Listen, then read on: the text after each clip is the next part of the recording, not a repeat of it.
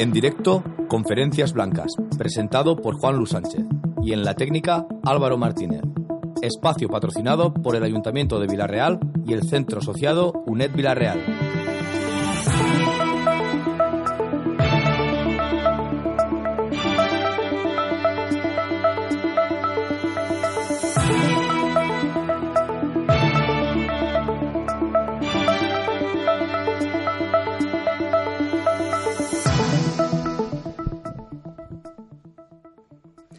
Buenas noches y bienvenidos a un nuevo programa de Conferencias Blancas, el debate en la radio. Hoy, con su permiso, nos volvemos a colar en sus hogares por medio de las ondas radiofónicas. Esperamos que se queden en esta hora de programa que hemos preparado para todos ustedes.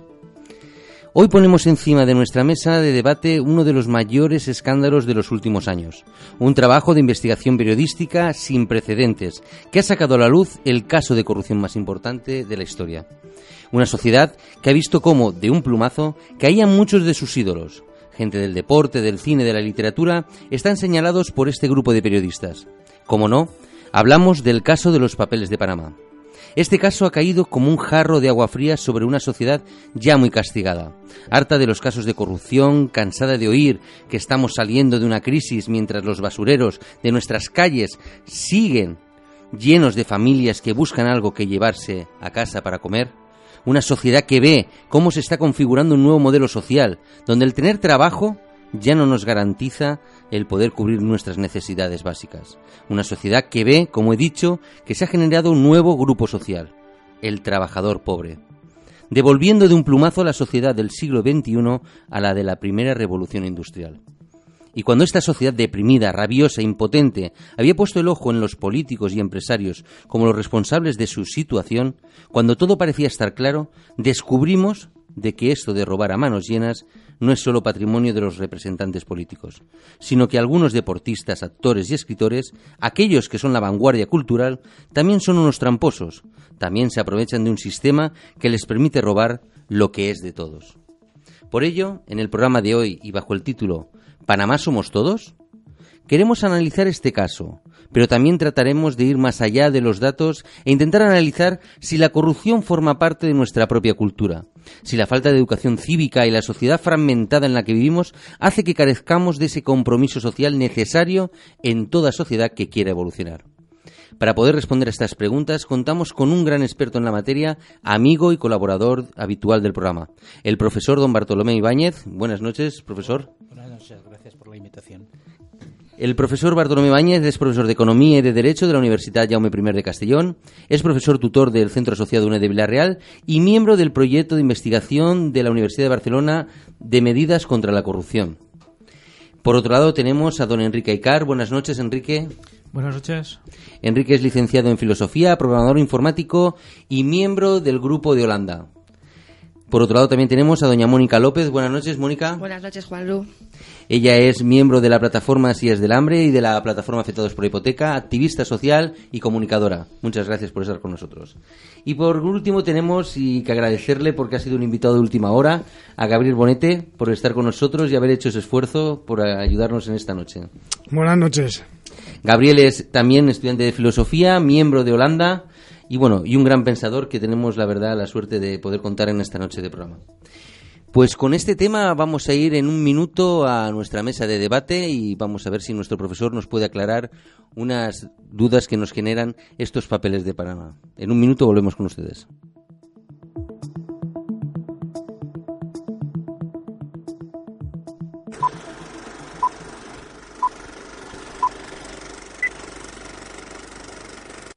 Lo normal a los 5 años es que quieran ser superhéroes o astronautas. Lo normal a los 8 años es que quieran ser veterinarios o deportistas. Lo normal a los 11 años es que quieran ser estrellas del pop. Lo normal a los 13 años es que se inicien en el consumo de alcohol. Y esto no debería ser normal. Hablar con ellos hoy evitará un mal trago mañana. Ministerio de Sanidad, Política Social e Igualdad. Gobierno de...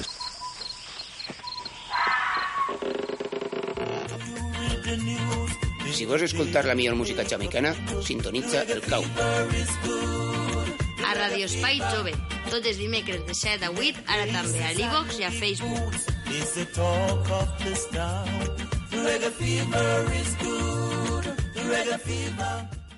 Conductor, en tiempo de lluvia, nieve o niebla, aumente sus precauciones. Un suelo mojado no le permite frenar con la seguridad debida y la que puede surgir. Un vehículo puede detenerse en condiciones normales. Tiene una distancia de frenaje variable según la velocidad a que circula. Conduzca a una velocidad prudente. Es un consejo de la Jefatura Central de Tráfico. La hora prohibida. Con Franco. Buenas noches, queridos oyentes, y, y gracias por estar con nosotros.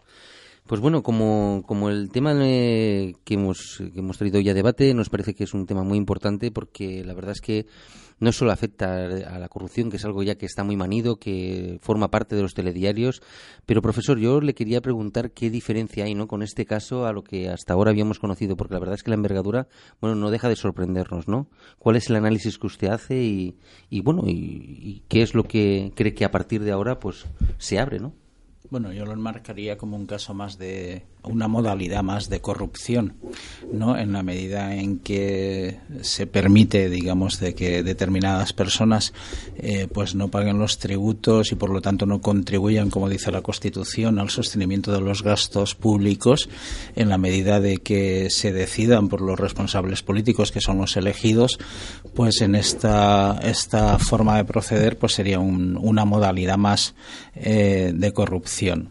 Modalidad que como casi toda la corrupción en lo que ha sucedido en los últimos siete, ocho años, eh, tiene que ver mucho con lo que ha sucedido en España, sobre todo en cuanto a la pérdida de empleo y en cuanto a la pérdida de, renta, eh, digamos, de muchas personas y de muchas familias. Es decir, quizá la corrupción estaba de antes, pero ha habido un efecto renta de que cuando hemos perdido mucho más, hemos perdido trabajo, hemos perdido renta, pues quizás se se ha hecho más visible y también nos hemos hecho más sensibles a estos comportamientos. Concretamente, esta modalidad de corrupción, que sería el, evadir los, los tributos que, digo, tienen como función principal, según la propia Constitución, la de contribuir al, a los gastos, al sostenimiento de lo que se llama el estado de bienestar pues mmm, cae en un momento eh, de especial dificultad para muchas personas, eh, cae en un momento en que a muchas personas se les ha exigido muchos esfuerzos, eh, ya no solo en cuanto a, a, percepciones salariales, en cuanto a, digamos, a una política de bajos salarios, sino también en cuanto a esfuerzos en, en, en presión fiscal en muchos colectivos, en algunos eh, en la suspensión, digamos, la congelación de los aumentos de las pagas, caso de funcionarios, o, uh -huh. o digamos, la retirada o la, la, la, no paga de algunas de las pagas extras, etcétera, y por lo tanto hay una especial sensibilidad con, con, esta situación. Y luego, además, el hecho de que sean personas, digamos, de altas esferas económicas y políticas, pues agrava un poco la situación o da un toque de inmoralidad a, a la situación actual porque en definitiva muchas de las personas que estaban pregonando o exigiendo que los demás contribuyéramos al, a, este, a, a, este esfuerzo colectivo para, mmm, para salir de, de, la situación económica en que nos encontramos, pues eran muchos de los que eh, tenían, digamos, cuentas abiertas en paraísos fiscales, ¿no? Y además ocultas o con la intención de estar ocultas a, a la fiscalidad española. Claro, es que por eso le preguntaba ¿no? que me parecía algo peculiar en tanto que rompe un poco con esa imagen de que la corrupción es solamente parte de los representantes políticos, eh, de, los empresarios, sino que aquí han aparecido gente de, de, de muchísimas esferas, de tanto del deporte como de la cultura en general, que un poco lo que hacen es que, claro, te, te, cae, ¿no? Te cae un poco esos ídolos que un poco están marcando la vanguardia, que marcan un poco el ritmo, que son muchas veces referentes para lo que son nuestros hijos y para, para la sociedad en general, y de repente te das cuenta que, bueno, que ellos también son parte de los que te están robando y de los que hacen posible que tú estés en la situación que estás. Esto agrava un poco más todavía la sensación de impunidad que existe por parte de algunas esferas sociales, ¿no? Sí, bueno, sobre todo el, eh, esto de los papeles de Panamá tiene muchas vertientes de estudio, ¿no? Eh, una es la propia moralidad en sí, mm, como se ha repetido en muchos eh, medios de comunicación, no hay una ilegalidad intrínseca en tener cuentas en Panamá o en cualquier país. ¿no? claro, la pregunta es ¿para qué se abren cuentas en, en Panamá si, si uno no tiene negocios en Panamá? ¿No? Y entonces, es decir, y además expresamente en paraísos fiscales, Panamá tiene unas características por dimensión, por estructura, por desarrollo eh, y también por medios, eh, digamos, técnicos, económicos y humanos para para este tipo de, de, empresas que permite, digamos, respecto a otros paraísos fiscales, que permite, digamos, que muchas personas acudan a... A, estos sitios, es decir, para, en definitiva, la, la finalidad es la evasión de impuestos, ¿no? No, no tiene, porque claro, como usted dice, es decir, no es que sea ilegal, no es que sea un paraíso fiscal al uso como los tenemos.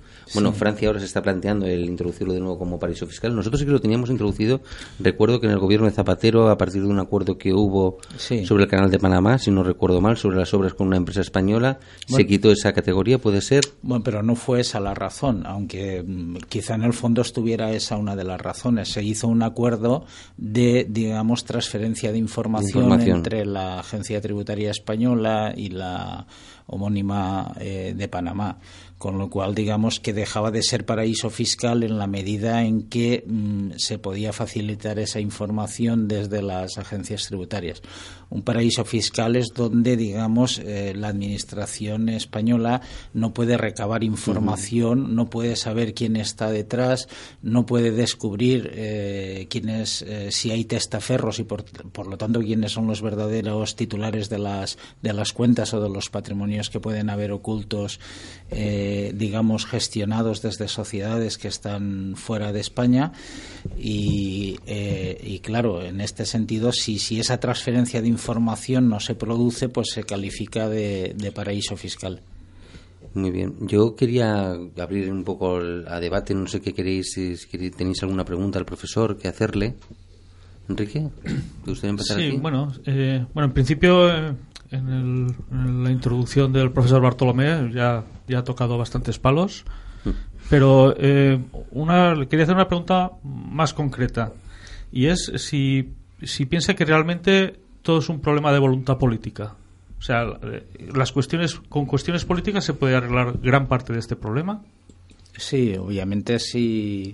Quiero decir que, que mucha desregularización que ha habido eh, mm, digamos que si se afrontara de otra forma, pues evidentemente se resolverían. De hecho, eh, desde, en los dos últimos años, desde la Unión Europea se están lanzando medidas precisamente políticas para intentar, eh, digamos, taponar eh, estas heridas que, al ser descubiertas por los medios de comunicación y tener conocimiento la sociedad pues está dañando mucho a las propias instituciones. Es decir que en este caso las instituciones van detrás digamos del entre comillas cabrío general que hay eh, y por lo tanto eh, pues se han puesto manos a las manos a, la obra en cuanto al trabajo y efectivamente si esto lo hubiesen hecho antes pues evidentemente esto no sucedería pues a mí se me ocurre una pregunta y es eh, ¿no le parece que esto es sistémico? O sea, quiero decir, que está en todo el sistema confeccionado para dar protección a este tipo de, a este tipo de prácticas. Bueno, digamos que hay una cierta facilidad en los movimientos eh, de capital internacionales. Eh, esto, digamos, no es malo en sí. Lo que es malo es de que, de que se permitan, digamos, que haya estados donde puedan haber testaferros y por lo tanto puedan haber cuentas eh, ocultas. Es decir, que en definitiva. efectivamente, se podría mejorar mucho el diseño en cuanto a la transferencia de información y también eh, en cuanto a algunos, algunas planificaciones fiscales agresivas que, no siendo paraísos fiscales, también se producen, por ejemplo, dentro de la Unión Europea. Por ejemplo, hay empresas que están radicadas en Irlanda eh, que pagan tipos impositivos muy bajos eh, y digamos lo que hacen es transferir los, los beneficios de empresas españolas o de, otros países a, estas, a estos países con una fiscalidad muy baja eh, a través de eh, elevar precios o a través de cánones. ¿no? Es decir, que hay multinacionales que, por ejemplo, lo que hacen es eh, se factura desde una mm, empresa irlandesa, entonces el precio es más alto, con lo cual los beneficios quedan mermados en España y de esta forma se transfieren los márgenes a países con una fiscalidad más baja. Y, por ejemplo, Irlanda no es un, un paraíso fiscal.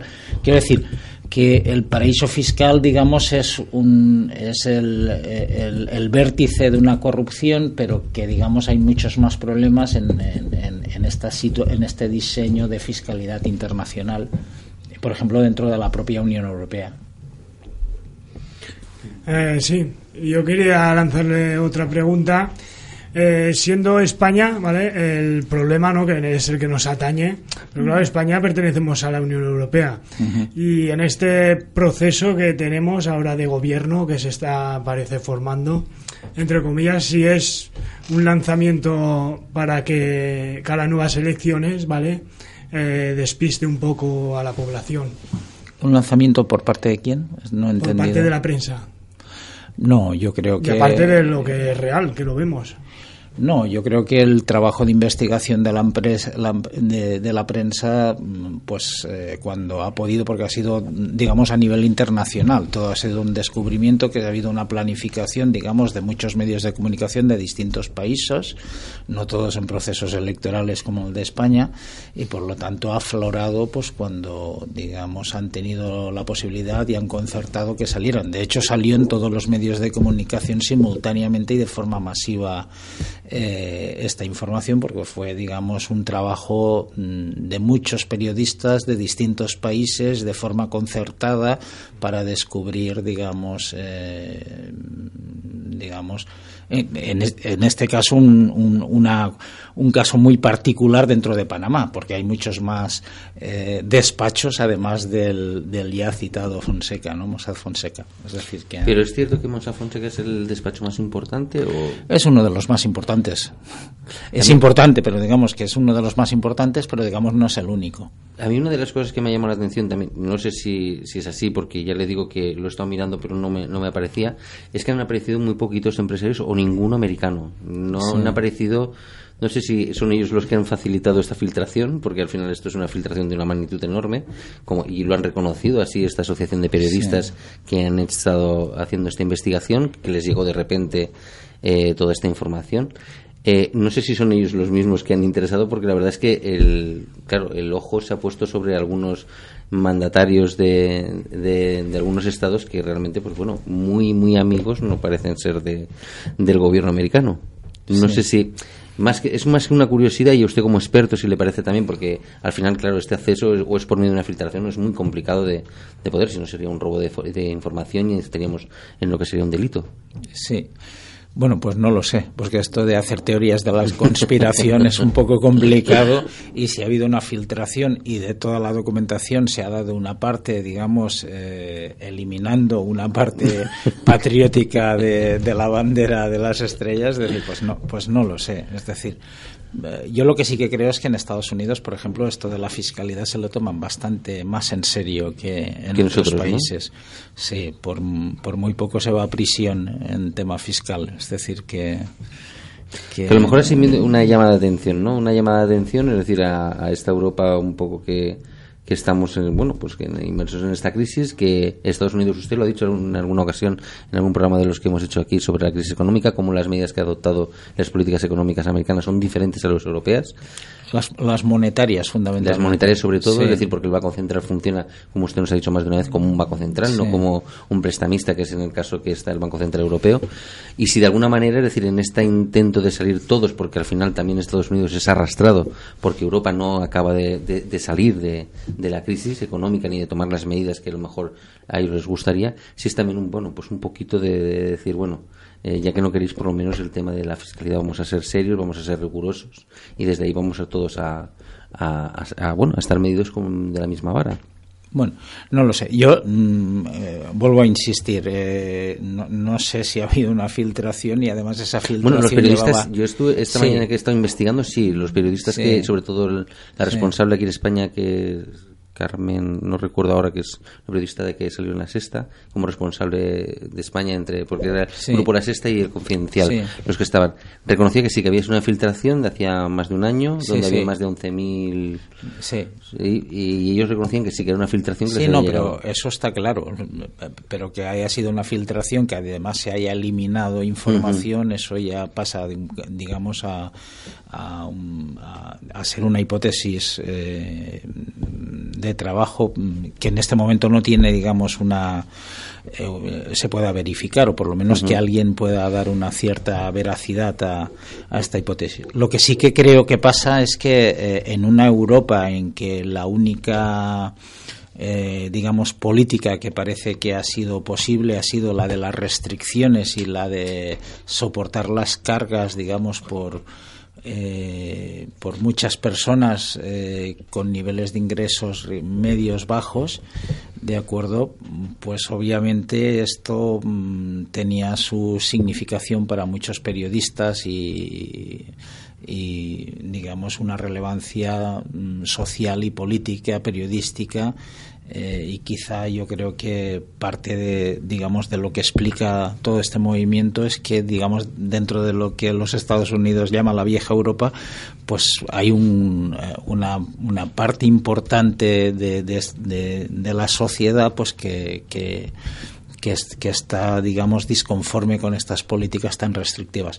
Eh, no sé si hoy o ayer el gobernador del Banco Central Europeo, Draghi, eh, mm, est- estaba dando un toque de atención a, a las, digamos, autoridades económicas, es decir, a los gobiernos, porque mm, eh, lo que les estaba diciendo en resumen es de que mientras el Banco Central Europeo está poniendo todo de su parte, digamos, para la reactivación económica, prestando dinero y tal, pues claro, es decir, las autoridades económicas, que digamos serían los, la- la- los gobiernos de, de Europa, pues no se ponen de acuerdo en hacer planes fiscales de inversión, etcétera, que permitan reactivar la economía, ¿no? Eh, están más anclados en el control del déficit público, en el control, digamos, de, del gasto que, que en cualquier política diga, eh, expansiva, ¿no? Y, y, y bueno, entonces incluso hasta, hasta Draghi ha tenido que llamar la atención de, de- que esta política no puede continuar, como muchos expertos dicen también. Muy bien. Yo, por último, y, y haremos la primera pausa, si le parece, yo también a mí me gustaría eh, a ver cuál es la opinión que, le, que tiene, porque, claro, al aparecer personajes de, como le he dicho antes, de- del ámbito del deporte, de la cultura, de- del cine, de la literatura, en fin, hay muchísimos implicados dentro. Si estas maniobras que se están haciendo, como usted bien ha dicho, es decir, Panamá no, no está considerado como un paraíso fiscal. Pero bueno, tiene una finalidad muy clara. Si de alguna manera ellos tampoco son conscientes de, de lo que estaban haciendo, es decir, porque muchas veces estas personas tienen representantes que son ellos quien manejan, bueno, seguro, son quien manejan, es decir, estos intereses económicos y a lo mejor tampoco tienen esa conciencia de que realmente están robando, ¿no? De que son corruptos, ¿no? No, bueno, en Y- y más que fiscalidad- aquí ya se lo pregunto por, por- como están en, en el comité de, de expertos sobre corrupción de, la Universidad de Barcelona, yo no sé qué, qué opinión le, corre, porque claro, yo eh, se han quedado hasta sorprendidos algunos. Sí, no, no, cuando, cuando uno decide, sea por consejo del asesor fiscal de las entidades financieras, esto el procedimiento es bastante sencillo. Hay bancos privados que tienen diseños, digamos, específicos para, para hacer esto. Grandes eh, bufetes tributarios que también tienen, digamos, expertos, digamos, para diseñar y contactar con, eh, con estos bufetes de Panamá para, para hacer diseños mm, fiscales eh, de este tipo. Ah, Yo creo que inconsciente no es. Es decir, que mm, entiendo que eh, uno cuando abre una cuenta en Panamá y lleva un capital a Panamá sabe que eh, pues no está pagando sus tributos en, en España, ¿no? Entonces es decir que luego se le dé la culpa al asesor fiscal o se le dé la culpa al banco y me aconsejaron pues entra dentro de la lógica de que cada uno se defienda como pueda, ¿no? Pero obviamente no, no eso no es inconsciente. No es inconsciente. No, desde luego. Pues muy bien, queridos oyentes, vamos a hacer una, una breve pausa. Mm, Despediremos a, a tres amigos que nos han querido acompañar en el programa de hoy, a Lucas, a Juan Carlos y a Santi. Gracias por estar con nosotros en el programa de hoy y bueno, estáis invitados para el próximo programa cuando queráis estar con nosotros. Y nada, en un minuto volvemos con ustedes. En breves momentos volvemos con el debate de conferencias blancas.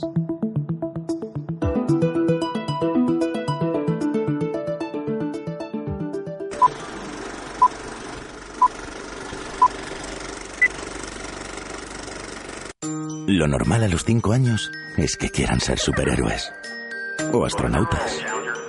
Lo normal a los 8 años es que quieran ser veterinarios o deportistas. Lo normal a los 11 años es que quieran ser estrellas del pop. Lo normal a los 13 años es que se inicien en el consumo de alcohol. Y esto no debería ser normal. Hablar con ellos hoy evitará un mal trago mañana. Ministerio de Sanidad, Política Social e Igualdad. Todo sobre manga, cómics, series y mucho más en Otacultura DS. Todos los jueves de 5 a 7 de la tarde.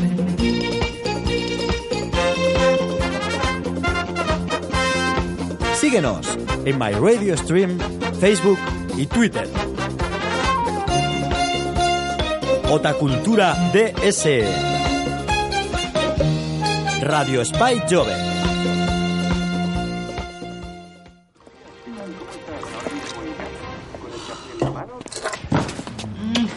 A veces la convivencia es cuestión de vida o muerte. Por eso en tus maniobras, mira dos veces por el retrovisor. Piensa que compartes espacio con las motos, porque son más ágiles, pero también más frágiles. Pues buenas noches, queridos oyentes, de nuevo y, gracias por, por estar aquí con nosotros. Nosotros continuamos con nuestro debate y, y bueno, yo, profesor, quería hacerle una pregunta porque estos días, pues bueno, han salido muchos términos, ¿no? A la luz de, los, entre los Panama Papers, y bueno, los Wiki Papers, Panamá. Pero yo sí que había un término que me, me llama mucha atención que es las eh, sociedades offshore, ¿no? Y bueno, cómo, qué es y cómo se constituye, un poquito para, para ayudar un poco a entenderlo, porque hemos oído hablar mucho, pero tampoco nos ha quedado tan claro. Sí, eh, digamos la traducción más sencilla sería ultramar, ¿no? Es aquella sociedad que se sitúa en una isla de ultramar, ¿no? Perdida. Bueno, la, la, constitución de la sociedad es eh, bastante sencilla, solo hay que ponerse en contacto con un despacho, eh, aportas el capital y ellos te prestan toda la asistencia jurídica para hacer la constitución eh, y además, es decir, mm, por lo que sabemos, es decir, eh, te, te, prestan también el servicio de que si precisas testaferros para, para que figuren sus nombres en las sociedades, pues uh, se contratan personas nativas que, que, que, serán taxistas, conserjes y tal, que hacen de testaferros por un complemento salarial, salarial ¿no? adecuado y eh, a través de una codificación de, cuentas que tú puedes operar desde cualquier parte del mundo a través de Internet, pues tú puedes hacer el, el manejo de, los fondos de esta sociedad. Con lo cual tú puedes tener una sociedad en el que de alguna forma no se sepa que eres tu propietario porque hay testaferros por detrás, pero realmente, de hecho, puedes estar moviendo, digamos, eh, estos capitales desde desde, desde tu casa, con, con, una tablet, con el ordenador. ¿Esto para, para qué es? Para hacer transferencias, ¿no? Pues si haces una transferencia de Panamá a España, enseguida se detecta en España. Pero ya en operaciones internacionales, es decir, si tú tienes una sociedad en Panamá que además es titular de participaciones de otras sociedades en otras partes de España, al final realmente quién es propietario de un chale de Marbella o quién es propietario de una empresa en España o qué movimientos han habido en, las, en los movimientos de capital como si fueran de cobros y pagos en, entre empresas que los precios pueden, pueden ser más altos o más bajos y por lo tanto afectar a lo que va a haber eh, que pagar de tributos en España, pues es mucho más difícil eh, es mucho más difícil de, detectar de detectar ¿no? y luego además eh, porque eh, si cobras cantidades de dinero, es decir, mm, vía digamos, estas sociedades eh, que están fuera de España, aunque tengas la residencia en España, pues evidentemente, si, si no se sabe que estás tú detrás y no hay transferencia de información de ese país a, a España, pues tampoco pagas tributos en España. Me refiero que, por ejemplo, si derechos de publicidad, sean futbolistas, sean artistas, sean cualquier cosa, se, se facturan y se pagan desde sociedades que están fuera de España, sociedades que además, es decir, están eh, figuran en los registros testaferros, pues esas rentas que deberían tributar en España, porque aquí, el, digamos, el IRPF o el impuesto de sociedades es en función de la residencia, es decir, el, residir en España, no, la nacionalidad, pues evidentemente mm, quedan fuera de, la recaudación en España. Yo quería dar unos datos para que se vea un poco la magnitud de lo que estamos hablando eh, son unos datos de presión fiscal. Lo digo por el esfuerzo que está haciendo el, digamos, la, la, sociedad. El erario público. Bueno, sí, la sociedad. Eh, en porcentaje sobre el Producto Interior Bruto, que sería el total producido, ¿no? o el total de rentas generadas en, en, en un país. Bueno, en el 2014, que son los últimos datos que hay, España tenía una recauda, tenía una presión fiscal, es decir, recaudaba por todos los conceptos de, este Producto Interior Bruto de total de las rentas el 33,20%, ¿no?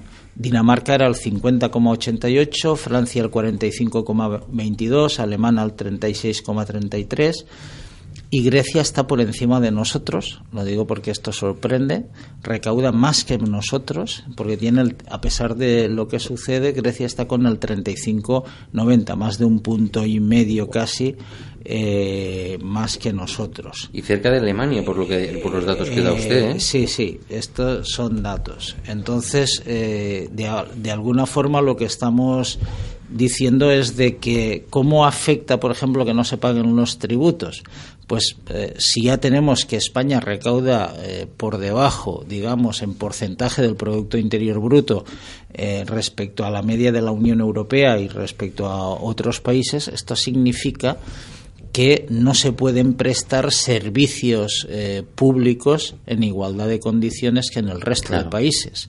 Y entonces, evidentemente, es decir, si, si en, en Francia el 45,22% de rentas van a parar al, al Estado para prestar servicios públicos y en España solo es el 34,44, pues eso afecta directamente a la capacidad de prestar servicios públicos. Y a la calidad de los mismos, ¿no, Y a la calidad de los mismos, evidentemente. Lo que pasa es que, claro, una cosa es lo que al fin, los números de la recaudación eh, del porcentaje y otra cosa sería si la presión fiscal, es decir, los tipos que soportamos eh, son los adecuados. Y entonces, eh, claro, es decir, resulta de que cuando vamos a la, a la carga fiscal de cada uno de los individuos ya nos, no nos diferenciamos tanto con, con otros países, por lo cual, es decir, algo está haciendo que tengamos 10 puntos menos ¿no? que algunos países y que por lo tanto esto es, digamos, muy importante, digamos, para, para sostener el, las pensiones, la sanidad, la educación. lo que un poco está diciendo, profesor, es que si fuéramos realmente más solidarios y realmente no, no incurriéramos en estas prácticas, eh, pues mm, no estaríamos a lo mejor en la situación tan delicada que estamos, ¿no?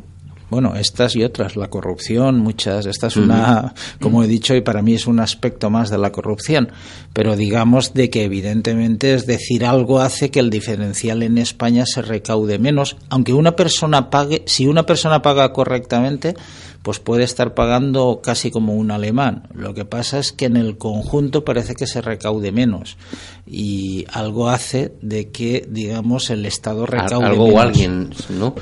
Sí, o algo, alguien y o el diseño, ¿no? El diseño. claro.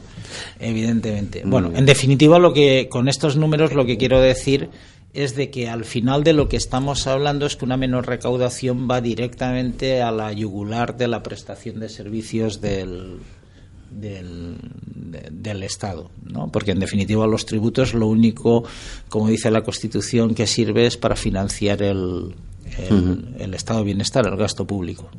Muy bien. Mónica, ¿tú querías...? No, yo, si me permites, eh, yéndome a la pregunta del, del, del título del, del- del Del programa. programa, ¿no? Si era un tema ya cultural, esto, ¿no? Si- yo quiero decir una cosa.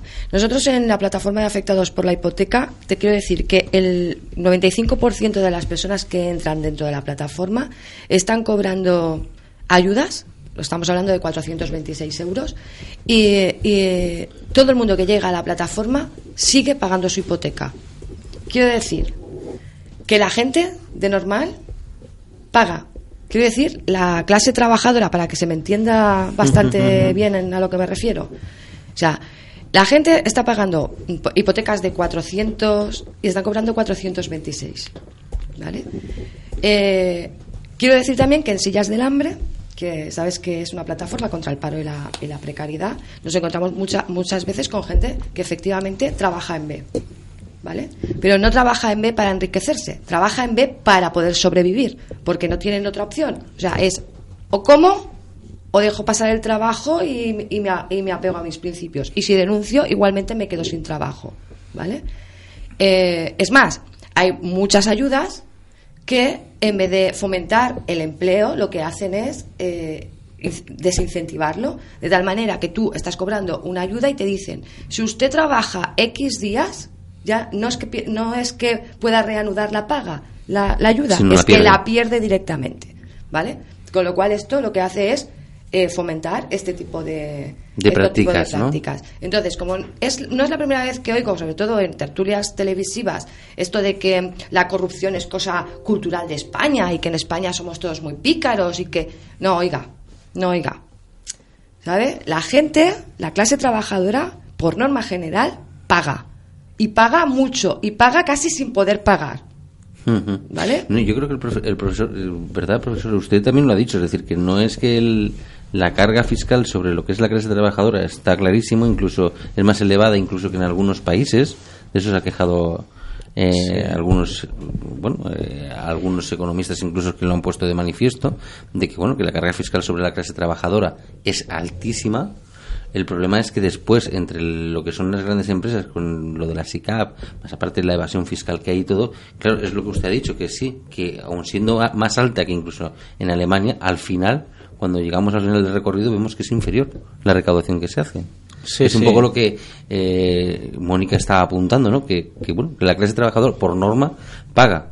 Y que los que incurren un poco en, en esa, en ese trabajo en B, ¿no? Que también es una forma de corrupción, no, no podemos obviarlo. Pues muchas veces se ve por la necesidad, que incluso pues incentiva las propias ayudas, como ella estaba bien apuntando, o también el propio empresario, que es una forma de decirte, bueno, trabajas en estas condiciones o no, o no hay trabajo. ¿no?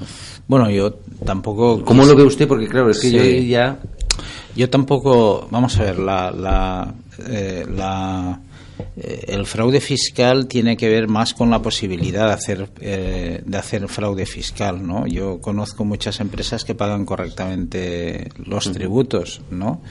Y se pueden quejar de que pagan muchos tributos, pero los pagan correctamente, pagan, eh, digamos, lo que les toca pagar y también se quejan de que haya gente que no los pague los tributos. Entonces, eh, pues obviamente, eh, claro, esto. Yo lo, lo que creo en, en el tema de la corrupción es de que depende eh, cualquier justificación, es decir, obviamente eh, la necesidad es una, una buena justificación, pero yo creo que el Estado mm, tendría que resolver estas, estas situaciones. Es decir, lo que tendría que, por ejemplo, en, en muchos países el ratio de inspectores de Hacienda eh, por, por número de habitantes, es decir, casi duplica el, el de España, ¿no?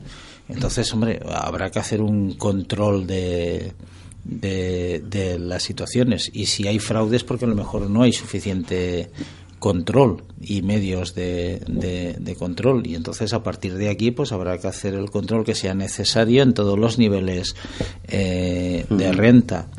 Eh, yo lo que sí que a veces he dicho no, no es que seamos un país culturalmente digamos, defraudador y tal. Pero bueno, es decir, yo hace años, y creo que lo he comentado en algún programa, sí que hice una encuesta y dije, oye, que levante la mano el que ha pedido una factura en B. Es decir, aunque no tuviera necesidad, y bueno, no, hubo nadie que no la levantó. Eh, es decir, lo cual eso son mucho dinero para, para la sanidad, para, para todo, ¿no? Es decir, que hasta hace muy poco, digamos, eh, teníamos una menor conciencia de que pagar tributos era necesario. Esto sí que lo creo a todos los niveles. ¿eh? a todos los niveles. Enrique. Sí, eh, yo veo que, que, esto se puede debatir en varios planos. Se puede debatir en el plano ético, individual de cada uno, en el, plano sociocultural. Pero insistiendo por lo que acaba de decir el profesor en el, en el, tema de la voluntad política, yo lo que ocurre es que no la veo. O sea, eh, estamos hablando de los papeles de Panamá, pero podríamos hablar de la lista Falciani, donde habían 130.000 posibles defraudadores. Podemos hablar de LuxLeaks, de Wikileaks. Toda esta información eh, está en el ámbito de la política en Europa y yo me da la sensación de que ni Europa ni España están muy por la labor. En su introducción sí que ha dicho que que hay, se están haciendo herramientas, pero yo también veo que hay herramientas en el sentido contrario. Quiero decir, en Europa se está creando la Dirección de Protección del Secreto Comercial. Significa que se va a sancionar quien sea este, el que, el que saque estas, estas filtraciones que tú decías, Juanlu. Eh, recordemos el tema del TTIP. O sea, realmente eh, se está facilitando que si, que si no es por esta vía o esta vía se tapa, la de los paraísos fiscales, pues se creará, supongo que alguna nueva, porque herramientas siempre se permiten. Eh, desde España, pues recordemos el tema de el comentario del ministro en funciones de Justicia, el Rafael Catalá. No, no, para él Panamá no es un paraíso fiscal. Eh, la, la, definición de que eso no es, o el tema de la legalidad de lo que se hace, lo que no se hace, porque claro, tampoco hemos hablado de que mm, sí que es cierto que es para pagar menos impuestos, pero posiblemente también haya un tema de blanqueo detrás. ¿no? Entonces, quiero decir, yo no, no, no veo la, voluntad firme desde el punto de vista político, tampoco le quiero echar la culpa a los políticos, pienso que también hay un, componente sociocultural, componente ética, ético del que todos deberíamos de trabajar, pero desde el punto de vista o jurídico o político, yo no veo el esfuerzo o este interés desde las instituciones para solucionarlo. No sé vosotros qué pensáis. Eh, al hilo de lo que comentas, Enrique, pues quería comentarte, pues eh, los españoles, ¿vale? Eh, vemos, ¿vale? Que uno tiene dinero, uno adquiere ganancias y parece que la prensa nos las vende de una manera despilfarrada, ¿no? Como que nos ocultan cosas, nos tapan cosas, etcétera. Entonces, recordando un poco a Aristóteles, ¿no? En el libro de poética, que dice que somos imitadores por naturaleza, eh, y aparece que el tener dinero, el que tenga dinero, claro, ¿y qué hago con tanto dinero, con esta suma de dinero? Pues lo más fácil, cojo y me lo llevo a Panamá. Paso de mi país, no, no me preocupo por nada y me olvido porque tengo dinero y no me afectan los demás. Pero claro, eso es un problema. Entonces, en lo referido que estamos debatiendo a Panamá, eh, la justicia y el gobierno, claro, tienen que coger medidas drásticas, ¿vale? Para, para poner solución, porque parece que día a día salen nuevas personas y que se nos va de las manos. Y creo que tenemos una justicia, aunque sea lenta, pero que es buena y hay que confiar en ellos. Por lo tanto, lo que un poco estáis apuntando, eh, y usted profesor también como, como docente, ¿no? Aquí hay un, componente de, educación, ¿no? Y parece que también hay una hay una falta de, de bueno de, de, educación en valores en, en, lo que todo tendría que hablar con el civismo eh, y bueno eso ya eh, sí que ahí tiene que ver mucho las políticas educativas no que ahí marcarían un poco la tendencia bueno, sí, pero también ha habido un primer ministro de un país de los nórdicos que ha tenido que dimitir por papeles en Panamá. Ah, y supongo que por educación no, no será. ¿No? Eh, yo sí que creo, y lo he dicho otras veces, y lo tengo por escrito también, y alguna vez he citado también, no solo Montesquieu, sino Adam Smith, ¿no? de que al final, digamos, los, los políticos y las leyes son el reflejo de la, de la propia sociedad y de la permisividad de, de la sociedad en, en determinadas eh, conductas, ¿no?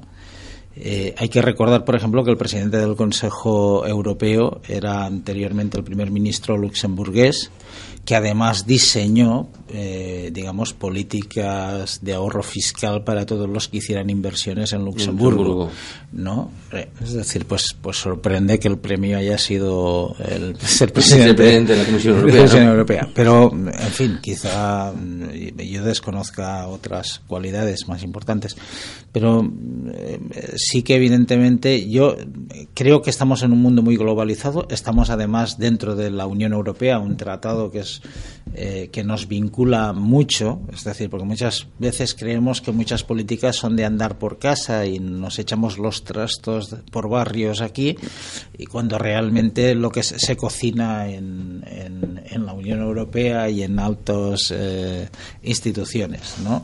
Y entonces sí que creo de que, em, aunque hay movimientos, estaríamos de acuerdo en que están un poco, eh, mm, eh, digamos, que van detrás del cabreo que lleva la sociedad con, lo que está sucediendo. Y en este caso, por ejemplo, los periodistas han sido fundamentales para contribuir a, que no es suficiente los controles que se están que se están haciendo, lo cual lo cual también ya que estamos en esto eh, es importante resaltar que la prensa eh, la importancia de la prensa libre ¿no? y no de la prensa subvencionada. ¿no? Es decir, que. Eh, porque, claro, si eres prensa subvencionada y los beneficios y la subsistencia depende de. de, quién te publicita, ¿verdad? Claro, eh, pues evidentemente estos también es, eh, puede afectar a la calidad democrática y a ese control, ¿no? a todos los, los controles. Sí, esto también eh, ha sido un, un ejercicio de, de, bueno, de buen periodismo, ya que se había puesto mucho el acento ¿no? en de que la prensa no era libre, de que realmente las informaciones eran muy sesgadas. Aquí lo hemos traído y lo hemos hablado en más de una ocasión, ¿no? el papel que están jugando los medios de comunicación en muchas de las opiniones que teníamos. De hecho, la conferencia que hicimos la semana pasada en conmemoración del quinto aniversario era una de las cosas que una de las profesoras denunciaba, ¿no? Como el ocultamiento de muchos de los dramas que estaban pasando en, países del norte de África, ¿no? En extremo, en Oriente Próximo, que pasaban desapercibidos para todos nosotros porque no aparecían, pero sin embargo esto ha sido un ejercicio completamente de un grupo, como usted bien ha dicho, de profesionales que han puesto por delante de todo lo que es el buen hacer, la buena praxis y, bueno, mm, han, han ejercicio bueno, algo que no estamos acostumbrados, ¿no? Y la verdad es que eh, yo particularmente a mí me ha sorprendido muchísimo que se hayan publicado los nombres que se han publicado. Sí, yo creo que además es decir, para no quedar, digamos, para no morir en el intento, por eso decidieron publicarlo todos a la vez, porque claro, es decir, si estaban afectando al presidente de Argentina, al primer ministro de de británico al finlandés al, al finlandés a Putin al Putin aquí a un ministro y actores y futbolistas y tal yo y claro es decir en definitiva eh, las presiones internas que hubiesen existido de solo publicarse, digamos, parcialmente, pues hubiese sido muy fuerte a los medios de comunicación. Al hacerse mundialmente, pues, eh, pues evidentemente las presiones son, son menores. Eh, hay que felicitar que se haya hecho así porque me parece un, un gran ejercicio profesional eh, el que se haya hecho y por lo menos y por lo menos se, se, ha evidenciado de que muchos de los que nos exigen digamos sacrificios de lo que ponen recargos cuando hay que pagar los tributos de de, de, las familias, pero también de pequeñas empresas, porque a veces cuando hablamos de gente que tiene dinero, habría que especificar cuánto tiene dinero. Yo recuerdo que cuando era estudiante se le decía una mala pregunta en una encuesta, es decir, si tú eres clase baja, media o alta, porque todo el mundo te dice, por más baja que sea o por más alta que sea, si no está en la indigencia, eh, todo el mundo te dice media, ¿no? Pero claro, media puede ser muy amplio ese espectro, ¿no? Yo creo que hay muchas empresas, es decir, que a lo mejor nosotros consideraríamos que, que son empresas que tienen una gran capacidad, pero dentro de este volumen internacional de fondos que se mueven, pues, pues, pues son empresas locales, ¿no? Es que pagan los tributos y además los pagan religiosamente y que están controladas, con lo cual hay que ir con mucho cuidado de generalizar porque mm, tenemos muchas empresas aquí que pagan religiosamente los, los tributos, los pagan bien, tienen los controles y no se benefician de estos diseños internacionales, ¿no? Que parece que quien, quien los hace tienen, tienen mucha más eh, eh, relevancia política o, o, internacional. Yo quería haceros una pregunta, si os parece, a la mesa. Eh, ¿Os da la sensación de que a lo mejor eh, está cambiando? De que ese hartazgo ¿no? que estábamos hablando, de que y que el profesor está hablando también y lo está mencionando, de que, claro, de que aquellos que predican la austeridad, de que aquellos que dicen que nos apretemos el cinturón, bueno, pues no son el mejor ejemplo porque ahora nos damos cuenta que también ellos están haciendo todo lo contrario de lo que nos están pidiendo. Si parece como que hay un poco de astargo por parte de, pues ahora de la prensa, de algunos poderes económicos también. Supongo que, que estas empresas que, que, a nosotros parecen grandes, pues también están hartas de ellos pagar y de que otros no paguen. Si un poco todo esto está produciendo como un caldo de cultivo que está diciendo, ya está bien, ya está bien y, estamos ante un cambio, porque yo la verdad es que, yo de verdad que, que, conforme he ido investigando todo el tema de los papeles de Panamá, yo estoy muy sorprendido de, de, bueno, de todo lo que está saliendo, de las reacciones y lo que usted ha dicho, es decir, es que no hay manera de pararlo. Sí, yo, y dejaré que la gente, bueno, participe en todos y así se enfoque desde distintas disciplinas. Yo creo que el hartazgo existe, es decir, el que paga los tributos cree que paga mucho y recibe muy poco, mm, precisamente porque, porque cuando vas a un hospital pues no hay suficiente dinero para, para financiarlo, o cuando las pensiones no se pueden subir porque no hay bastante eh, dinero y hay que ir a la hucha, y por lo tanto el que está contribuyendo al, al sistema adecuadamente, pues, pues, pues claro que tiene hartazgo porque ve que contribuye él y los demás no contribuyen, en más o menos. Lo que ocurre es que aquí eh, siempre el problema es eh, la alternativa. Entonces yo creo que, digamos, dentro de la gente eh, hay un cierto hartazgo, hay una gente que ya ha optado por, por, por situaciones, digamos, nuevas, pero que todavía hay una masa muy importante que no que, que, no ven una alternativa clara a resolver el, digamos, esta mm. situación de hartazgo. ¿no? Y entonces eh, eso parece que las encuestas en lo que son las probables eh, elecciones, por lo menos hasta ahora de, de junio, eh, pues es lo que dan. Es decir, que sí que si, si fuéramos a los votantes tradicionales del Partido Popular o del PSOE, es decir, de, políticas más tradicionales, yo creo que muchos no estarían conformes con la, con la digamos, con la situación, están hartos. Eh, a mí me consta que muchos militantes de, de ambos partidos mm, me transmiten, digamos, el cansancio de, de, pertenecer a una organización que, que, continuamente puedan estar, digamos, saliendo casos de corrupción y tal, y que ellos como personas, es decir, pues, pues oye, tienen, defienden sus ideas, pero no, no les gustaría estar en esta situación, eh, o que no estuviera, digamos, eh, su partido. Pero claro, es decir, el problema es que mucha gente de buena fe, es decir, pues por, tal como se mueve, pues pues está harta, pero, pero, no ven una alternativa y en esta situación estamos. Mónica, tú que porque tú lo trabajas desde la calle y ves Claro, yo... lo, vives de, primera mano y, aquí muchas veces lo hemos hablado, eh, el movimiento que vosotros hacéis, la visibilidad que estáis dando eh, a estos sectores más castigados. Eh, claro, es que hay que recordar que hay 3 millones de españoles en este momento que no cobran ninguna prestación.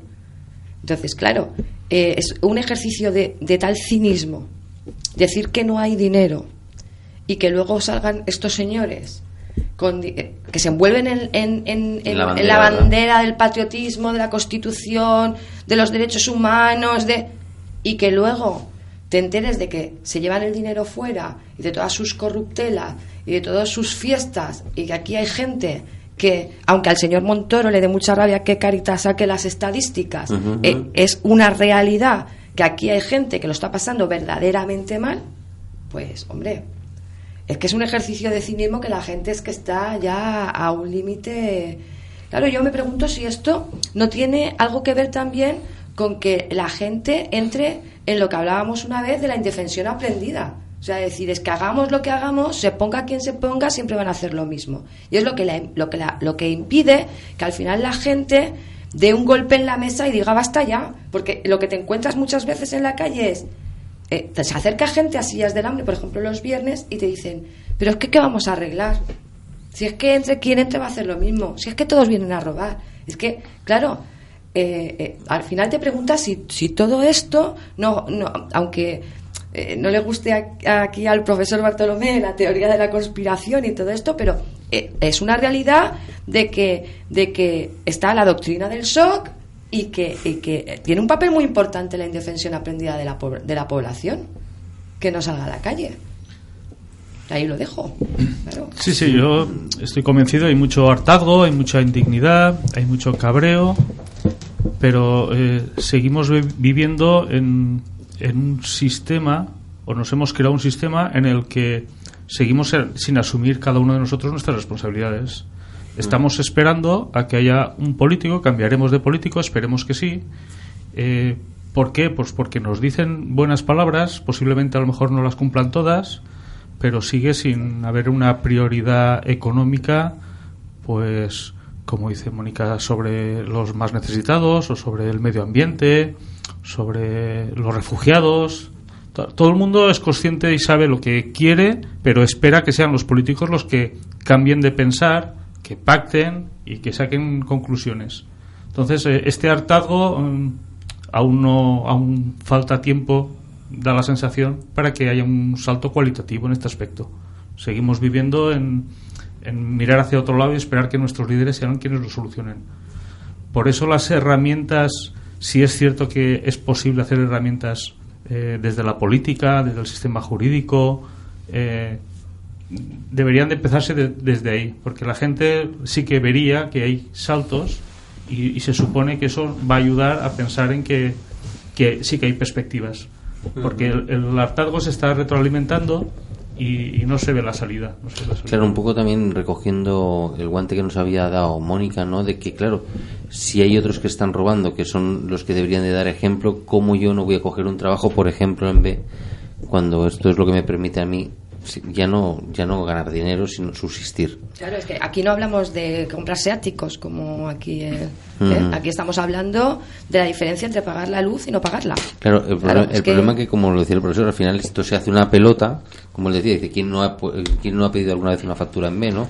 Claro, eso es una cantidad de dinero que no llega, no tiene la finalidad que tiene. Claro, pero es que también hay que, hay que pensar, y aquí voy a echarle un guante a, las- a los autónomos, ¿vale? Les voy a, voy a pegar ahí un capote porque, claro, es que estamos en, en un país donde a, las, a la pequeña y a la mediana empresa se la saquea literalmente.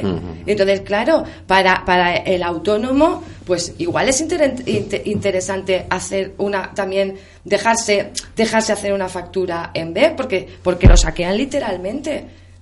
Es lo que hablamos. O sea, eh, un Claro, día pero recuerdo... entonces, Mónica, ¿quién pone el, quién pone el, el cascabel al gato?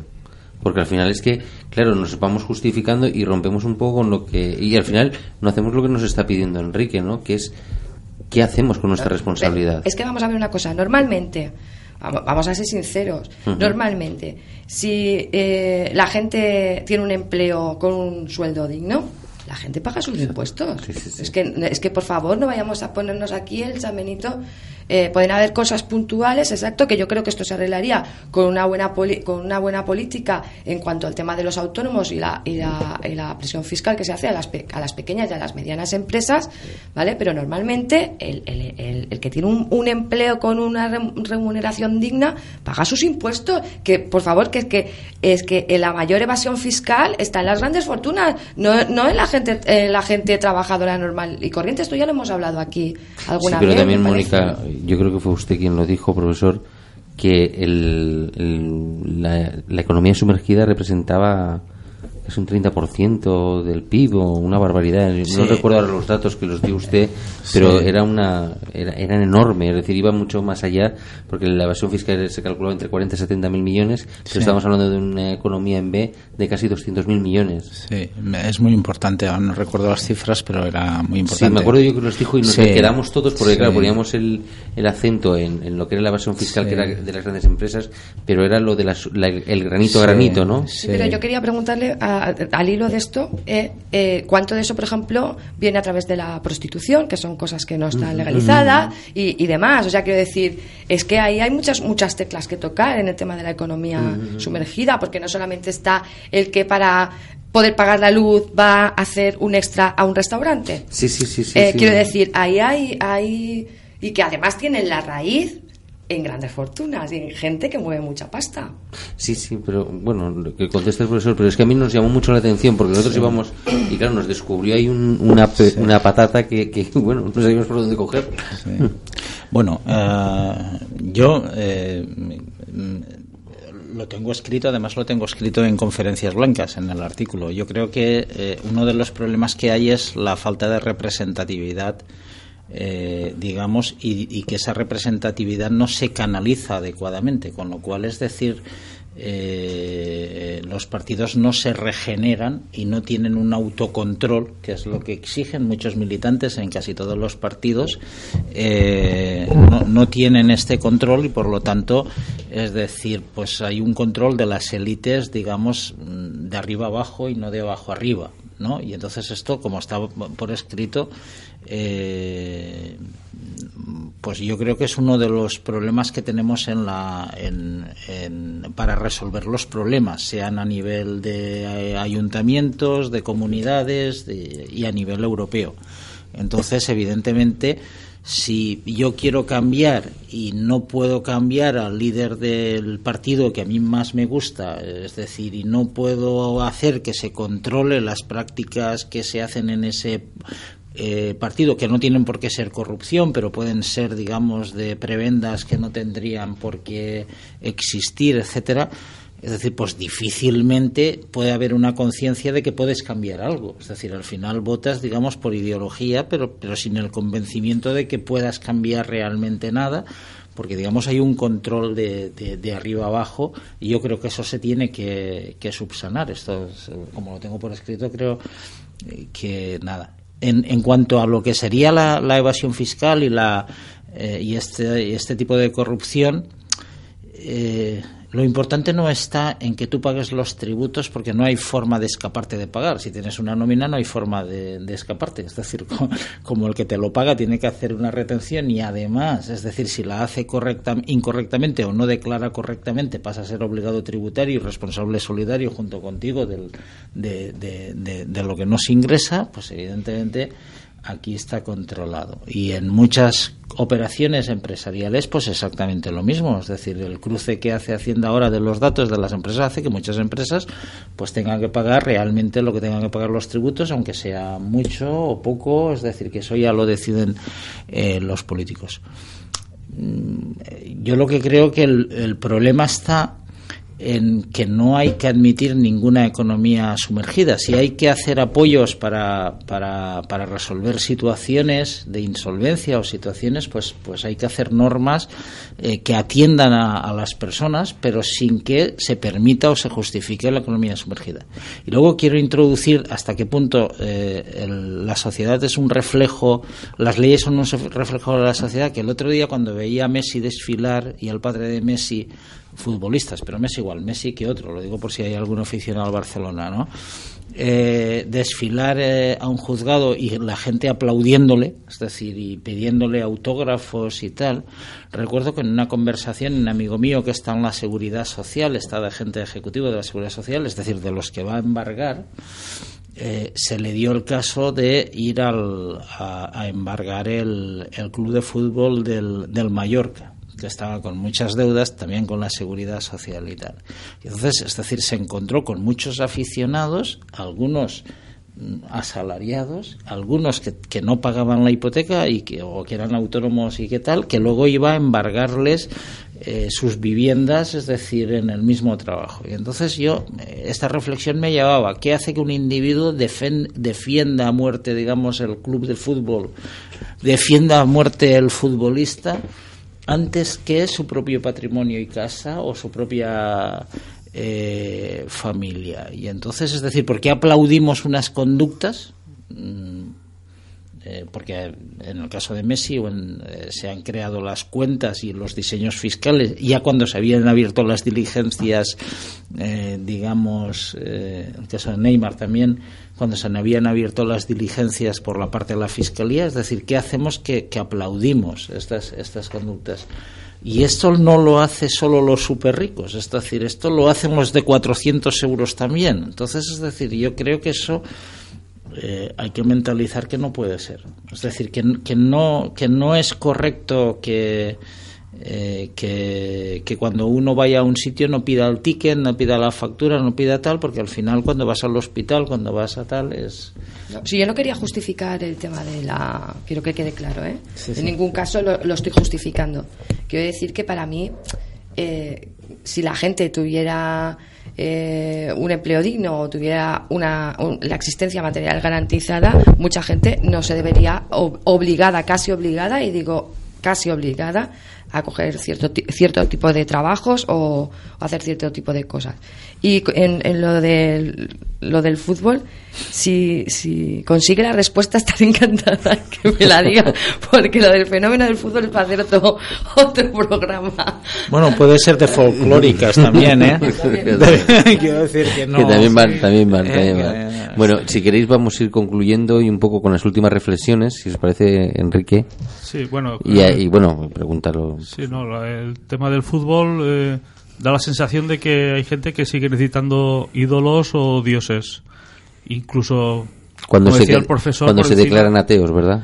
Eh, Sí, Sí. incluso por encima de, de que le pueda repercutir a su propia familia, ¿no?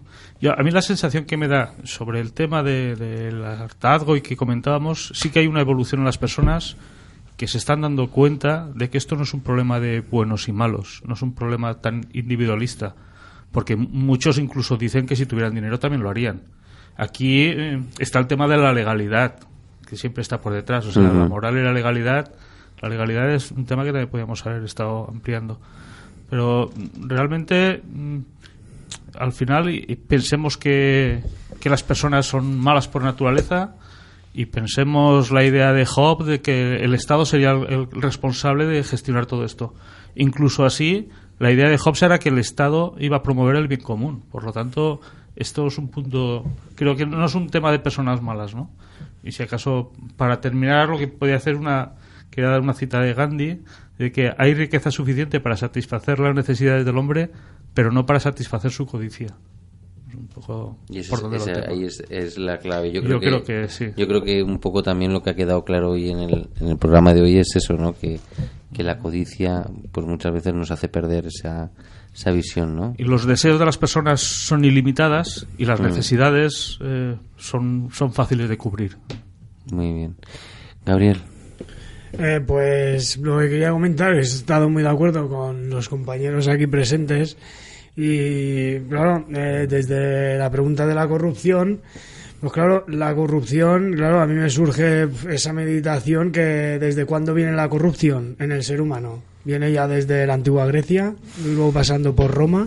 luego- Locke, Locke decía que desde que se creó la moneda, ¿no? Que hasta que no se creó la moneda... Ya lo decía. que hasta que, no se, hasta que no se creó la moneda, como todo se tenía que almacenar, ¿os acordáis? En aquellos silos, pues bueno, no se podía cuantificar la, el, el cereal ni, ni el ganado, no había manera de poder hacer una transferencia, trueque, eh, había solamente trueque. trueque y por lo tanto no había esa necesidad de acumulación de riqueza, ¿no? Claro, y entonces de- desde entonces pues parece ser que los seres humanos tenemos un problema de educación que aún nos estamos ahí a ver cómo le ponemos frente. Esperemos que llegue un momento que, que Yo- yo aparezca creo- un iluminado, ¿no? Y, y la gente pues Mm. seamos conscientes, ¿no? Y que haya lo correcto, ¿no? Una norma correcta que Mm. satis- todos est- estemos satisfechos con ello.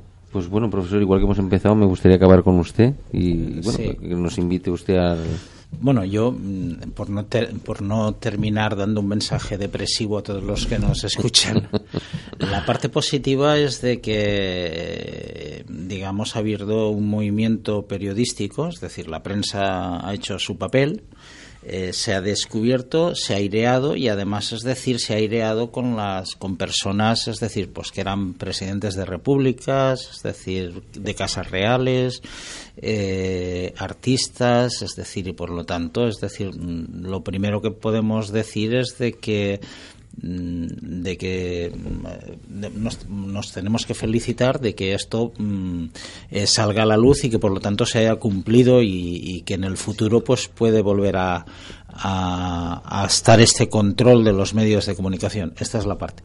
Y la segunda es que yo creo que las herramientas eh, son relativamente sencillas. La primera es eh, aquellas sociedades que moralmente son más estrictas en, en, digamos, lo público, entre comillas, se pague más o se pague menos, ¿de acuerdo?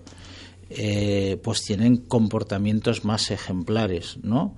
Eh, y por lo tanto menos casos de corrupción y también eh, menos casos también de políticos o de artistas o de tal que puedan tener, digamos, evadir los impuestos.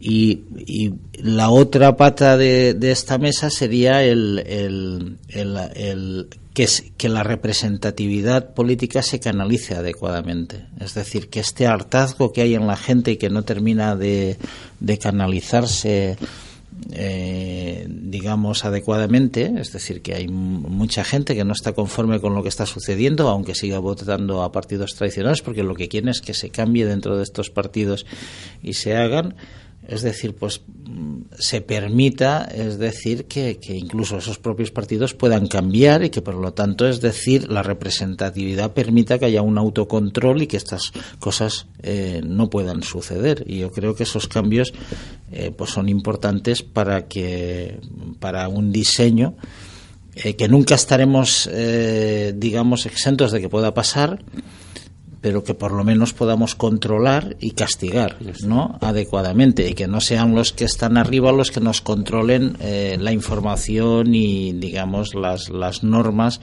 eh, precisamente para que no se conozcan. Pues muy bien, bueno, darle las gracias profesor de verdad por, por haber estado con nosotros en, en este programa de hoy que, que la verdad que bueno queríamos abordar y abordar así de esta forma tan serena que, que no centráramos tanto en lo que eran los personajes, sino en, el trasfondo, ¿no? Y, y, bueno, nos ha arrojado muchísima luz, así que darle las gracias de verdad en nombre de todos los organizadores y esperamos que, que venga en otro programa. Bueno, ya sabéis que podéis contar conmigo. Esta es un poco también mi casa, ¿no? Como oyente, su casa, como oyente también y por lo tanto. Bueno, y como colaborador en todos los espacios que tenemos, tanto conferencias, revista, radio. Bueno, Mónica López, muchísimas gracias de verdad por estar con nosotros y traer esa voz, esa voz de, de la calle, de las plataformas que también están, pues bueno, como decía el profesor, moviendo y haciendo que esto cambie, ¿no? Así que muchas gracias, Mónica. A ti. Y Enrique, profesor, muchas gracias por, por aportar ese ese bueno yo creo que ese aspecto que también es verdad que, que, que está ahí no la responsabilidad la responsabilidad que todos tenemos en, este hacer, en este cambio que, de, paradigma que parece que, estamos intentando entre todos, en esas minorías activas, como dice Muscovici, ¿no? Y a ver si, si realmente lo conseguimos. Muchas gracias, Enrique, de verdad, por tus aportaciones. Gracias a vosotros. Y bueno, Gabriel, muchas gracias. Espero que, bueno, que el esfuerzo y, el, y esa esa celeridad con la que te hemos tenido que invitar, ¿no? Eh, pues bueno, haya valido la pena. Muchas gracias por tu aportación, sobre todo por ese ámbito de la educación que, como decía Aristóteles y Platón, ¿vale? es la piedra angular, ¿no? En la que se constituye toda sociedad y quizás por ahí camine, ¿no? Ese cambio también de, paradigma, como hablábamos. Vale, buenas noches. Buenas noches. Hasta la próxima. Y buenas noches a todos ustedes. Dar las gracias a mi compañero Álvaro, que nos permite que, bueno, pues que todos ustedes nos puedan, nos puedan oír. Y bueno, esperemos que, hayan podido disfrutar también del programa, que hayan podido resolver algunas de las dudas que saltaban, que tengan esa voz diferente, a lo mejor que, que está a lo mejor predominando en los medios. Y si no han resuelto algunas de las dudas que tenían, pues bueno, en filosofía, como decimos, la filosofía no es tanto responder preguntas como hacérselas. Así que nos daremos doblemente por satisfechos si además les hemos generado otras preguntas. Buenas noches y hasta el próximo programa.